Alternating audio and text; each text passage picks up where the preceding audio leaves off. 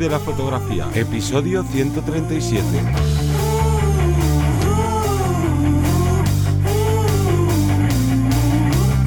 Bienvenido o bienvenida al podcast que te enseña a vivir de tu pasión, es decir, vivir de la fotografía, donde semana tras semana te traemos todo lo relacionado con el mundo fotográfico como negocio. Entonces, voy a presentar, yo soy Johnny Gómez y conmigo y contigo tienes a Teseo Ruiz. Hola, buenas. El tema que traemos hoy es de pura actualidad, ya que esto surgió hace bien poquito, aunque bueno, hace bien poquito viene de hace unos años, pero está empezando a entrar en vigor. ¿Y qué es lo que va a entrar en vigor? Una nueva ley europea, y pongo lo de nueva entre comillas, porque ahora hablaremos de cuándo se produjo y demás, pero que a final de cuentas lo importante es que esta ley va a hacer que seguramente el mercado fotográfico en cuanto a equipo pues en ciertos apartados puedan subir sus precios. Así que es algo que cuando nos afecta el dinero al bolsillo, pues normalmente duele bastante, así que vamos a ver qué es lo que, ¿no? qué es lo que sucede y lo que va a suceder dentro de unas semanas. Pero antes toca el call to action de este podcast, así que cuéntanos. Recordaros, como siempre, como cada semana, que tenemos nuestra academia de formación en vivirdelafotografía.es que es como un Netflix, un Amazon, o sea, un Amazon. Un HBO. Un HBO sobre fotografía, sobre marketing, con un montón de cursos por solo 10 euros al mes y que esta semana estamos terminando el curso de, de plugins de fotografía web y eh, también estamos con el capítulo, bueno, estamos trabajando capítulos de Capture One para dentro de muy poquito igual ir terminando ese curso y empezar con nuevos. Como veis, no paramos de crear contenido para nuestra plataforma y semana a semana os traemos tres nuevos capítulos. Exactamente, así que vamos con el contenido de este episodio y es que hay una ley que es un más bien un plan de reforma que Europa, o bueno, más bien la Unión Europea aprobó en el 2015 para acabar con el fraude fiscal.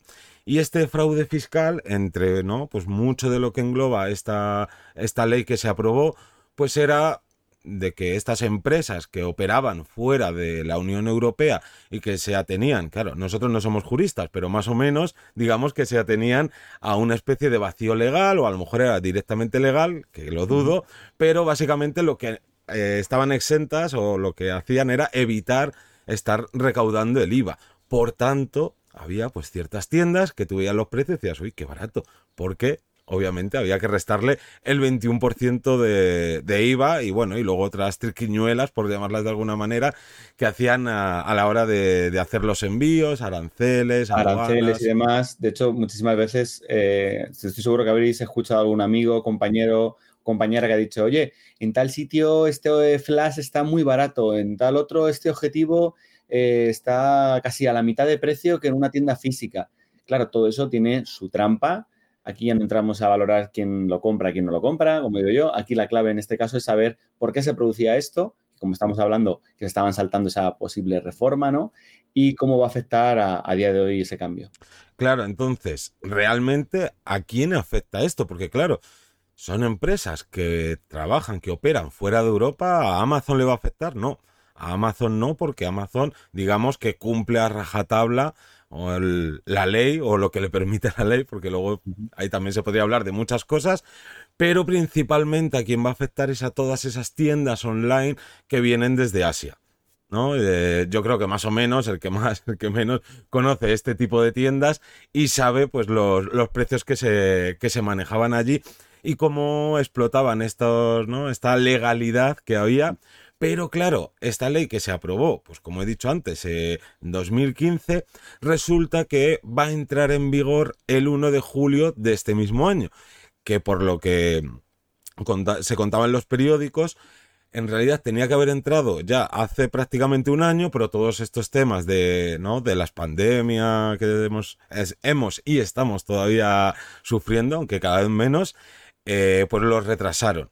Y luego aquí también yo creo que es importante hablar de, que aquí hay una guerra política, ¿no? Pues de países de Occidente contra países de, Oriente y que aparte de más allá de temas de legalidad, pues yo creo que esto también seguramente eh, sea parte del juego, ¿no? Algo fundamental para que haya salido adelante esta ley que fijaros que se aprobó en el 2015. Y que luego también eh, no llegaba, o sea, también la facilidad que nos va a permitir este, este además de la subida de precios, pero esas eh, falta de facilidades que tenían las páginas web de compra eh, online que no tenía una garantía como tal aquí, o tiene una garantía de un año, o la garantía es tienes que mandarlo directamente a, Asia a que te lo hagan en la reparación, cuando aquí ahora, por ejemplo, por ley te piden el mínimo de dos años y que en este caso el distribuidor se haga completamente cargo de ello. No tienes que estar, antes tenías que estar pagando los, los gastos de envío, ya no sabes si te lo van a arreglar o no. Eh, luego también el, propio envío, eh, el hecho de mandarlo tan en esos containers que tenemos esa idea ¿no? del barco lleno hasta arriba para em, eh, pues mandar elementos mucho más económicos, pues todas esas directrices cambian y o van a cambiar. Creemos que en este caso, bueno, ya, ya, se están aplicando, porque ahora hablaremos de qué páginas web han cerrado y demás, pero, pero vamos a ir viéndolo en esa evolución de a ver cómo incluso cómo se llegan a adaptar las propias páginas ¿no? A, esta parte legal y cómo intentan saltársela. Claro, porque a lo mejor alguien está escuchando este podcast y vive en Narnia y no se ha enterado de que existían estas webs y decía, ojo, justo me entero ahora. Vale, lo, no, tú lo has explicado bien. Aquí eh, la garantía que te ofrecían era de un año, pero si ya había problemas de comunicación con, estas webs, no tenías el número de seguimiento del pedido, pues eso te podía tardar desde mínimo, suele ser como 10, 15 días, y si te vas buscando por foros, gente hablando de tres meses, algunos muy pocos, por lo que yo siempre he mirado ante estas cosas, eh, ni siquiera les llegaba, pero bueno, más allá de todo. pero también había gente que le llegaba bien, tampoco queremos hacerlo claro, claro. super negativo, porque también suele pasar ese, ese esa puesta en escena en Internet de los comentarios negativos. Muy poca gente se dedica a poner comentarios positivos, es más los negativos. Entonces tampoco queremos demonizar en este caso este tipo de movimientos, de garantías y demás, porque yo igual conozco un montón de alumnos que han comprado en una página o en otra, se han ahorrado un dinero y les sale bien. Pero ¿y si te sale mal? Te suele salir muy mal, no hay, no hay punto medio. Claro, realmente yo creo que, los aspectos negativos que se comentaban de este tipo de páginas era ese miedo que te entra cuando en la página te aseguran que entre 7 y 14 días tenías tu pedido y no te llega y encima no tienes esos números de seguimiento y te pone que está todavía en no sé qué país o que ha llegado a Europa pero nunca no comienza el envío hacia tu país o hacia tu ciudad. Entonces venían todos esos problemas porque realmente yo creo que como bien decías... Obviamente ah, se puede perder algún producto por el camino, pero era lo, un tanto por ciento irrisorio. O incluso, te llega, pero tienes que pagar eh, los aranceles o el IVA, o eh, por lo menos aquí en España, eh, más de igual, más de un compañero le ha pasado que le ha llegado por un producto y que luego resulta que es que me han cobrado 50, 60, 70 euros más o incluso mucho más. Y bueno, pues ya dependiendo porque, bueno, ahora hablaremos de ello, ¿no? Pero eh, porque no estaban poniendo el precio real del producto y al final pueden tirar mucho más abajo para, ahorrarse tasas. Claro, aquí, yo, no, yo quería apuntar que aquí, por ejemplo, Amazon, si tú compras en Amazon Estados Unidos y pides alguna cosa, allí pues tienen los precios en dólares, que te puede venir bien por el cambio de moneda o porque allí realmente hay mucho eh, equipo fotográfico que allí se vende más barato que aquí en España y lo puedes pillar, ¿no? Creo que hay alguna vez que, ¿no? Que te puede poner, no lo no lo enviamos a tu país o a tu dirección postal, pero por lo que tengo entendido, otros sí, pero claro, si te pillan, lo que decías tú, tienes que pagar los aranceles equivalentes o el IVA equivalente a lo que ya has pagado, incluso pues te sale al final o por lo mismo o incluso terminas pagando más que comprándolo aquí. Yo tengo calculado que generalmente eh, suele ser entre aproximadamente como un 30-32% más del producto. Al final un tercio más de lo que, de lo que has comprado. Pero de todas formas vamos a meternos ya en el ajo de las páginas web en concreto. Y para mí una de las principales eh, páginas que me ha llamado la atención y ha sido como un shock, que han cerrado la página de Global Central, que nosotros no, tenemos ningún tipo de beneficio con ellos, ninguno nos está patrocinando nada de Pero eso. Pero quizás era la, ¿no? la, web más conocida o que más se utilizaba aquí en España por lo que se ve en los foros, obviamente. No conocemos a, todos los fotógrafos y fotógrafas de España, pero si te pones a buscar eh, en foros, sin duda esta era una de las más utilizadas y como bien has dicho, ha bajado el telón y si intentáis, intentáis entrar...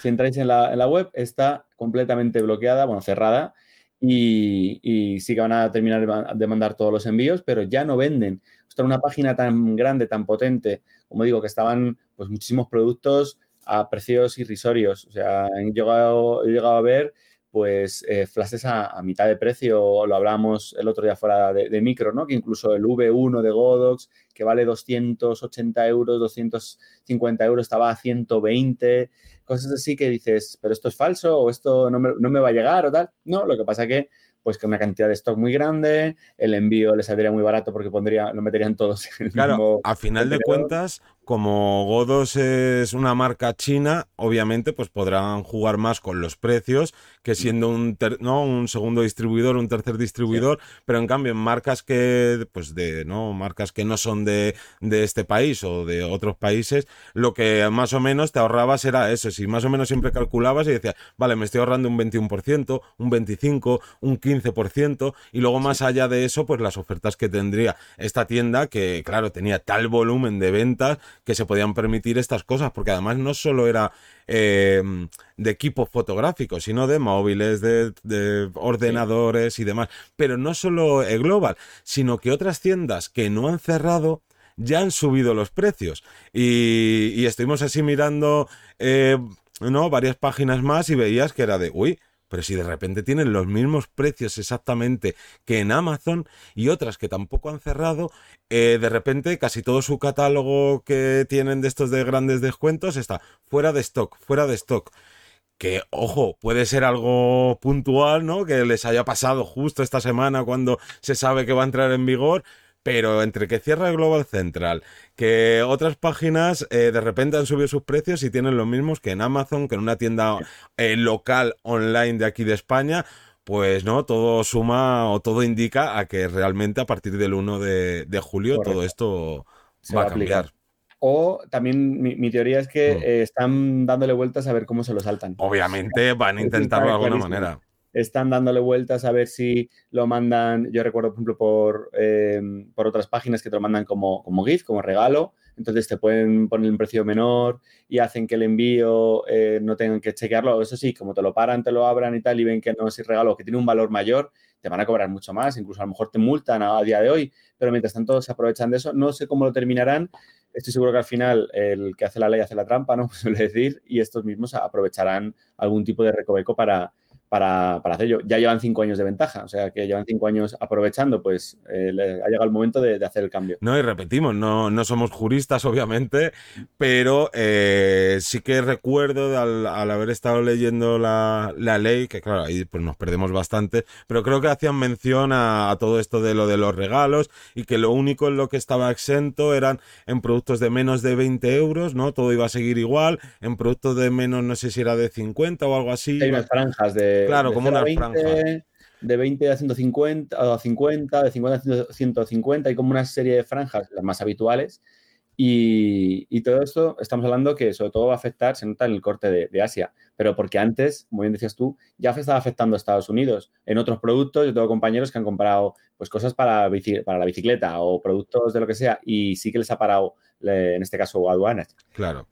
No, y aquí principalmente, eh, digamos que lo que menos nos importa sean productos de menos de 20 euros, porque el equipo fotográfico, pues digamos que más, como mínimo, cualquier cosa de fotografía te va a costar 100 euros, a no ser que sea, pues yo que sé, ¿sabes? La típica chuminada. y demás, no te preocupes que vas a tener, vas a seguir pudiéndote comprar esa funda eh, de silicona azul para tu cámara de 7 euros. Eso te va a ser pudiendo comprar. Pero, pero para productos más grandes, sobre todo objetivos, eh, flashes, ahí sí que vamos a verlo un poco más mermado. Entonces vamos a hablar de cómo va a afectar, ¿no? Johnny, cuéntanos cómo va a afectar esto y sobre todo a quién. Claro, porque esto es como de, bueno, pues son todo eh, cosas malas. Bueno, depende para quién, ¿no? Porque al final de cuentas, quien más se va a beneficiar de esta ley son las tiendas físicas y online locales. Porque claro, si tú tienes una tienda aquí en España o bueno, en, ¿no? en el país en el que vivas y tú tienes que pagar todos los impuestos, hacer todas las cosas,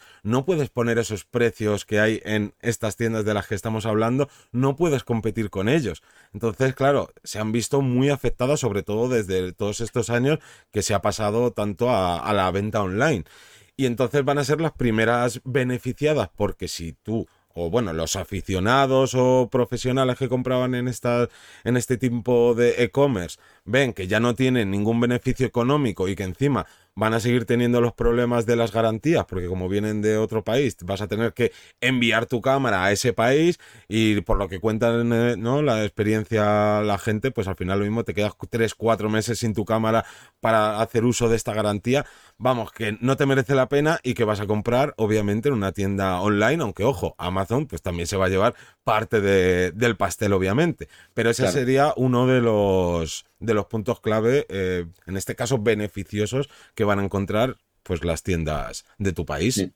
Eh, eh, en este caso quiero aprovechar a meter un momento un off topic respecto a las tiendas. Eh, yo soy también, mm, o somos prioritarios, le damos la prioridad también a comprar la tienda física, aunque muchas veces recomendamos también comprar por internet, online, incluso a nivel internacional. A mí siempre me ha llamado la atención las tiendas, no tiendas particulares de fotografía, sino los mixtos, las grandes tiendas, pues MediaMar, todas estas aquí en España, que muchas veces la recomendación que tienen del especialista eh, pues te van a recomendar el que tenga más stock. Cuidado con esto. Ahora vamos a las tiendas habituales a comprar y, nos la cuelan. No, vamos a mirar qué cámara, eh, vamos a mirar reviews, vamos a probarlas, vamos a hablar con otros compañeros y compañeras que la tengan, pero cuidado con hacer mucho más caso del habitual o sobre todo a nivel a fe ciega, ¿no? Bueno, es que este me ha, recomendado este, cuidado con eso, ¿vale? Quiero este paréntesis porque muchas veces yo me encuentro más de un alumno que, le han colado una cámara que a lo mejor no tenía ni la mitad de las cosas que, estaba buscando. Claro, yo sobre todo, quien quiera comprar o quien me pregunta para comprar equipo en tienda física, yo siempre recomiendo cualquier tienda especializada en fotografía. ¿No? Pues la que haya en tu ciudad, no estos grandes almacenes, porque es lo que dices tú, que ves ahí que tienen todavía en stock que bueno, se nos aleja de nuestro mercado porque es como más ultra aficionado, ni siquiera de las típicas compactas que salieron hace 15 años o 10 años, que todavía las siguen vendiendo y prácticamente a los mismos precios que salieron en su momento o cada vez ya se ven menos, pero las típicas cámaras bridge también antiquísimas, y es por eso, porque se tienen que deshacer de stock o que reciben más comisión por venta, no, pues tienen, venga, este mes si vendéis más productos de tal marca, pues os lleváis más comisión, entonces siempre es mejor, obviamente, una tienda especializada en fotografía, porque cualquier duda te la van a saber resolver y no va a ser simplemente, pues, un vendedor que le va a dar igual que le pongan ahí a que le pongan la sección de televisores. Correcto. ¿Y esto cómo va a afectar a los usuarios? Como digo, a los aficionados. Pues ya no vamos a poder comprar tantas gangas o esas gangas en concreto, por lo que, bueno, en principio, eh, cuando vayamos a hacer pruebas, no sé si alguno o alguna de los que nos estéis escuchando viendo, os ha pasado esto, ¿no? De, va, es que voy a probar este objetivo, me lo compro, lo pruebo, si me gusta, me lo quedo y si no, pues lo, lo vendo, bueno, pues pierdo un poquito, pues, pero a lo mejor esa pérdida pues tampoco es mucho porque, por ejemplo, en el tema de objetivos tampoco se evalúan tanto. Entonces, ahora ya no tenemos esa posibilidad de estar cacharreando, probando en esa compra porque ya no son tan gangas, ya va a estar más caro y ya como que te va a dar un poco más de reparo eh, meterte con, con, ello. Pero sin embargo, en el mercado de segunda mano, pues también va a repercutir, ¿no? Ya no, en principio, tenemos que ver esa desescalada, pero no va a haber tanto material de segunda mano porque igual también hay mucho material que lo compro, ¿cómo? Como sale más barato, como es una ganga, ¿Cuántas veces hemos comprado porque es una ganga más que por necesidad? Entonces lo compro y luego a los dos meses están en el mercado de segunda mano. Entonces yo creo que en este caso mm, no va a haber tanta, o sea, va a ir reduciéndose levemente eh, en ciertos productos. yo por lo menos mi, mi experiencia de, ¿no? de años trabajando con alumnos y demás, lo, lo que más veo es que quien compra mucho y vende mucho de segunda mano, son gente que no se dedica al 100% a la fotografía, porque al final de cuentas, si tú ya te dedicas a esto, sabes muy bien lo que necesitas, te compras algo y lo exprimes. ¿Sabes? A lo mejor no, pues también es cierto que hay un perfil más de cambio de cámara, ¿no? De modelo cada año, porque así lo vendo de segunda mano sin apenas perder valor.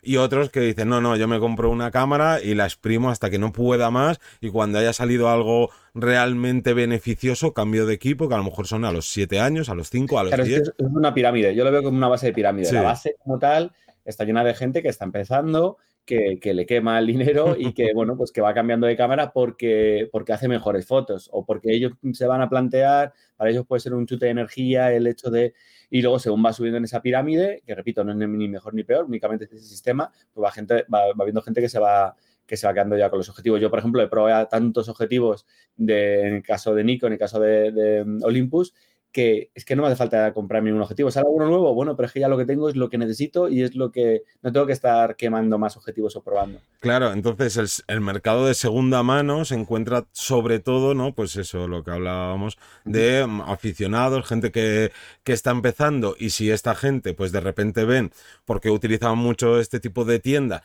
ven que para comprar algo ya no les cuesta 500 euros, sino que les cuesta 700, pues obviamente si se les sale el presupuesto ya no se lo van a comprar o se van a comprar menos cantidad de cosas porque tienen ¿no? que apretujar ahí el dinero que tienen y sobre todo muchas veces veías eh, productos, sobre todo, por ejemplo, yo lo he visto mucho con, no en los foros, con los objetivos de Viltrox, que claro, si te salía a 250 euros y decía, bueno, luego lo vendo de segunda mano por 200, 150 y me compro otro del mismo Viltrox de, ¿no? de otra distancia focal y lo compro de segunda mano, no pierdo nada, ¿no? Absolutamente no pierdo nada. Pues claro, ahora todo esto va a seguir funcionando perfectamente igual, pero a lo mismo pues cuesta 100 euritos más también de segunda mano. Porque claro, si nuevo cuesta más, de segunda mano obviamente también, también va a costar más. Yo creo que se va a notar mucho, bueno, en muchos productos, pero creo que la, la clave va a ser objetivos, eh, iluminación, focos, flashes y demás. Y bueno, lo iremos viendo, pero es muy importante tenerlo en cuenta porque va a cambiar ya mismo, que no nos ya con las manos en la cabeza de, ostras, que han cerrado la página web de esta página de Siempre Compro. Y bueno, yo quiero dejar aquí una pregunta para todos los que nos estáis escuchando o viendo, que nos digáis si, si habéis comprado vuestro equipo, si habéis comprado un equipo en estas condiciones, ¿no? Que habéis comprado a nivel internacional, seguramente en Asia, y, qué tal os ha salido la, compra. Yo creo que es una buena pregunta que nos comentéis si la habéis llegado a comprar, si no, y cómo, o cómo lo planteáis, ¿no? Cómo viene ahora la, cosa. Así que nada, eh, ya hemos tratado el tema de máxima actualidad y nos escuchamos el próximo podcast, pero antes daros las gracias a toda la gente que os suscribís, a los que nos dais y nos dejáis reseñas de 5 estrellas o de 4 estrellas o de las estrellas que queráis en Apple Podcast, a los que nos escucháis en Spotify, también nos escucháis o nos comentáis en Evox y en general nos escuchamos la próxima semana, como siempre, el lunes a las 7 de la mañana. Un saludo.